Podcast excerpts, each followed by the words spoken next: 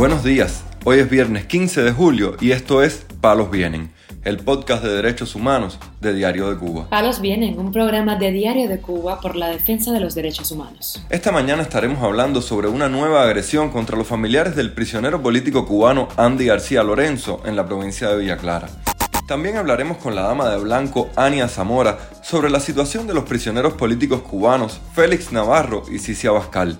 Por último, profundizaremos en la situación del científico cubano Ariel Ruiz Urquiola y conversaremos con la activista Anameli Ramos, quien se encuentra en protesta frente a la Casa Blanca en Washington. Lo más relevante del día relacionado con los derechos humanos en Palos Vientos. Este jueves la vivienda donde está residiendo la hermana del preso político del 11 de julio, Andy García, junto a su esposo, el activista Jonathan López, amaneció con excremento regado en la puerta de entrada. Hoy en la mañana acabamos de despertarnos y em, quiero que vean, esto es, son las 7 y 26 de la mañana, nada más. Eso es un saco de mierda.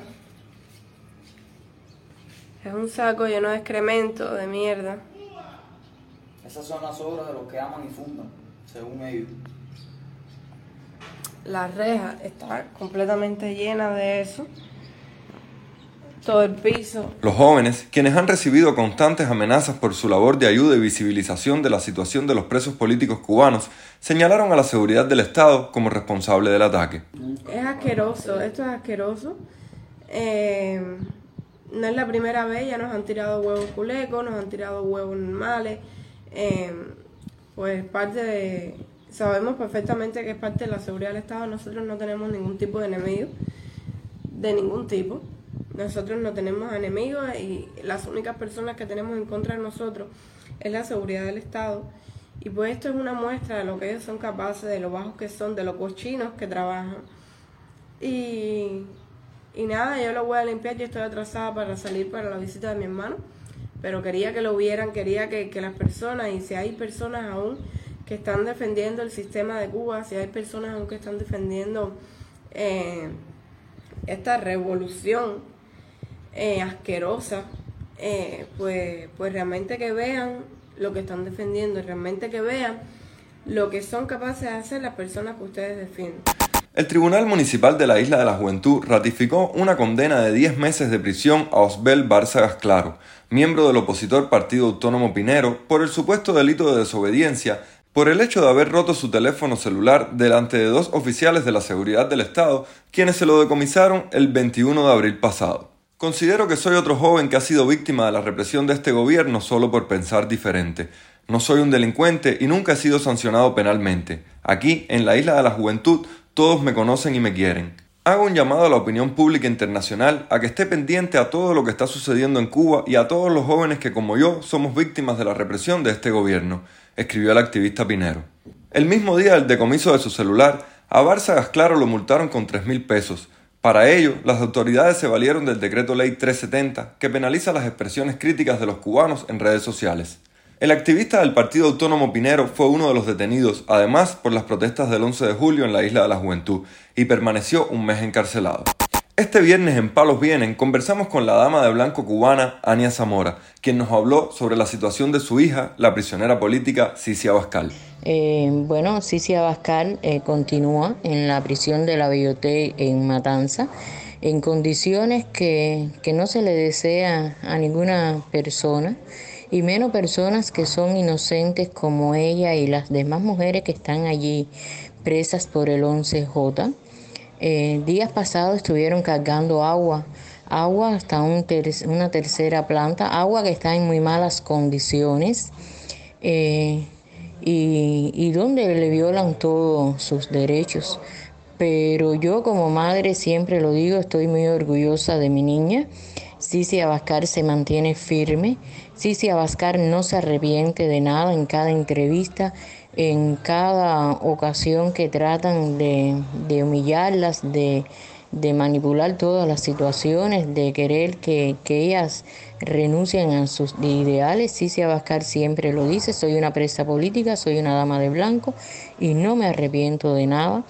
Eh, Sabemos que, que la vida de, de nuestros presos corre en peligro porque esto es una dictadura, una dictadura asesina, ya lo hemos visto con nuestros propios ojos, como han asesinado a, a personas en las calles, los han rematado como el muchacho de Santa Clara, como el muchacho de la Guinera el 11 de julio y tenemos miedo por, por sus vidas. Zamora también nos contó sobre la situación del prisionero político cubano Félix Navarro, encarcelado el 12 de julio del pasado año cuando fue a la policía a buscar información sobre algunas personas arrestadas en el marco de las protestas. Quisiera que, que usted, si puede, también en su programa hable sobre el preso político y de conciencia Félix Navarro Rodríguez, que en estos momentos se encuentra muy enfermo en la prisión de máximo rigor en Ahuica, aquí en la provincia de Matanza.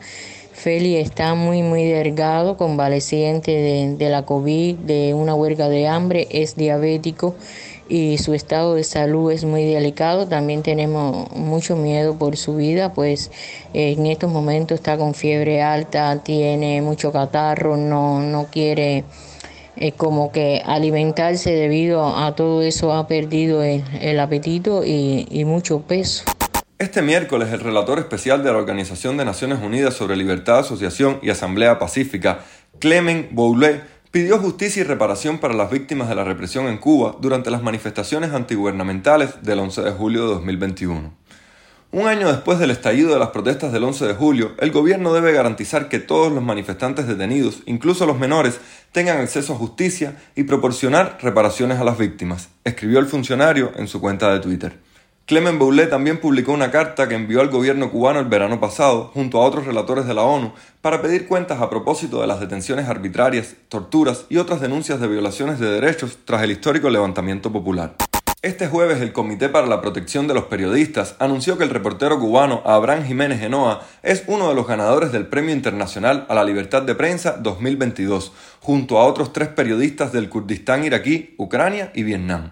El Comité para la Protección de los Periodistas calificó a los galardonados como campeones de la libertad de prensa y dijo que han resistido inmensos desafíos, incluidas las medidas enérgicas de sus gobiernos, la agresión y el encarcelamiento para llevar al público informes independientes en medio de una desinformación y una guerra desenfrenada. Abraham Jiménez Genoa, actualmente exiliado en España, es periodista independiente y cofundador de la revista de periodismo narrativo El Estornudo, la cual dirigió por varios años y actualmente se desempeña como columnista en The Washington Post y Gato Pardo. Palos viene. En el onceno día de huelga de hambre, el científico y activista cubano Ariel Ruiz Urquiola recibió la visita de una funcionaria de Naciones Unidas ante el Palacio Wilson, sede de las Naciones Unidas en Ginebra, Suiza, lugar que ha escogido para exigir que la entidad multilateral escuche sus reclamos de justicia como víctima del régimen cubano.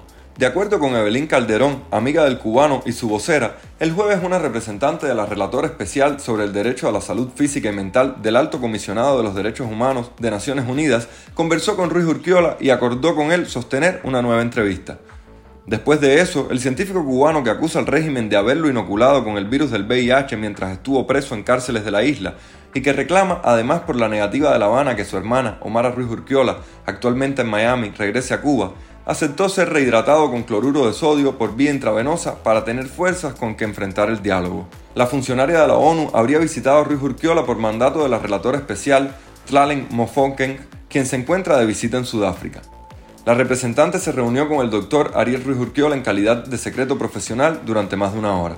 La conclusión que se puede derivar de esta reunión es que se elevarán a la relatora de la salud los alegados casos de torturas médicas cometidos contra la exprofesora universitaria Omar Isabel Ruiz Urquiola y el ex investigador científico de biología molecular, el doctor Ariel Ruiz Urquiola apuntó Evelyn Calderón en su muro de Facebook. La nueva reunión sería, además, con funcionarios del Grupo de Trabajo sobre Detenciones Arbitrarias de la ONU, que ha emitido varias resoluciones de condena al régimen cubano y que en 2018 le exigió reparar a Ruiz Urquiola por las violaciones que sufriera durante su encarcelamiento en Cuba.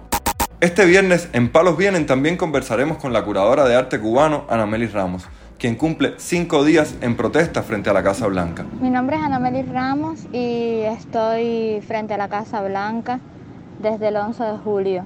En primera instancia creí que esta era la mejor manera de homenajear unas protestas que son las más grandes de la historia de Cuba y por las cuales todavía hay eh, muchos presos políticos, al menos más de 800 que sepamos, y junto a los presos que habían antes suman más de mil.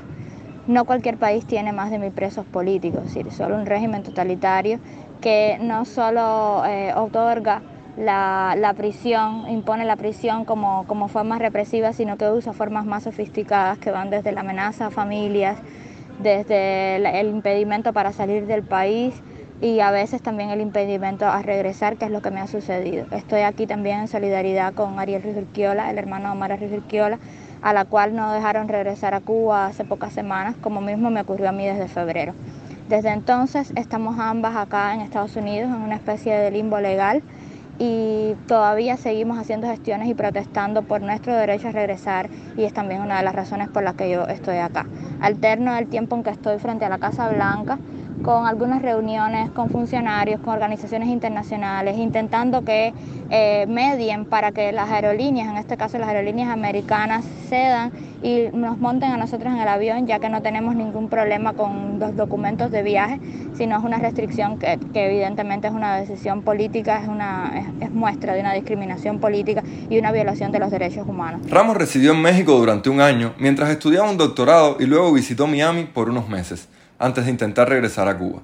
El 16 de febrero, a través de la aerolínea por la que viajaría, American Airlines, fue notificada de la prohibición del gobierno cubano de acceder a su país.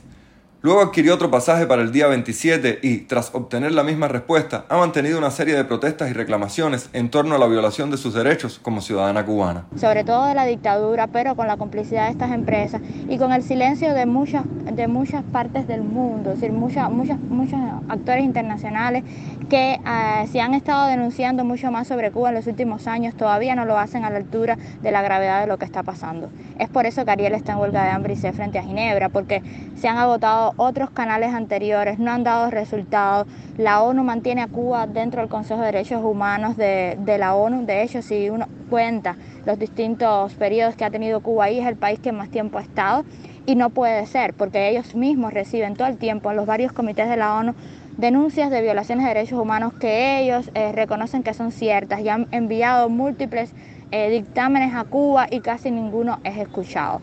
Eh, mis amigos siguen presos en Cuba, Michael y Luis Manuel, de Luis, Manuel incomunicado desde el jueves pasado, posiblemente hospitalizado en contra de su voluntad, pues estaba haciendo también una huelga de hambre y todo esto está pasando con la anuencia del mundo. Vamos a tener que, al parecer, que lamentar más muertes en Cuba eh, sobre todo de estas personas más vulnerables que están presas y que una y otra vez recurren también a la huelga como única forma para, legitimar derechos, para exigir derechos. Entonces, por todo eso es que yo estoy frente a la Casa Blanca. Creo que la Administración de Estados Unidos tiene responsabilidad también en lo que está pasando, tiene que acometer medidas más serias, eh, involucrar más a los activistas y a los opositores en las decisiones que toman, en el diseño de la política que hacen y trabajar más articulados con organizaciones internacionales, con otros gobiernos democráticos, incidir más sobre la Unión Europea, que también ha tenido una posición muy ambivalente en los últimos tiempos. Y bueno, por todo eso yo sigo estando en protesta pública frente a la Casa Blanca, además de hacer otras gestiones de otro tipo de, conversaciones internas y, bueno, todas las cosas que se puedan ir eh, armando en cuanto a movilización también del exilio. Palos vienen, un podcast de derechos humanos de Diario de Cuba con la producción y conducción de Mario Luis Reyes. Muchas gracias por acompañarnos este viernes en Palos Vienen, el podcast de derechos humanos de Diario de Cuba. Pueden escucharnos en DDC Radio y SoundCloud. Yo soy Mario Luis Reyes, el lunes regresamos con más información.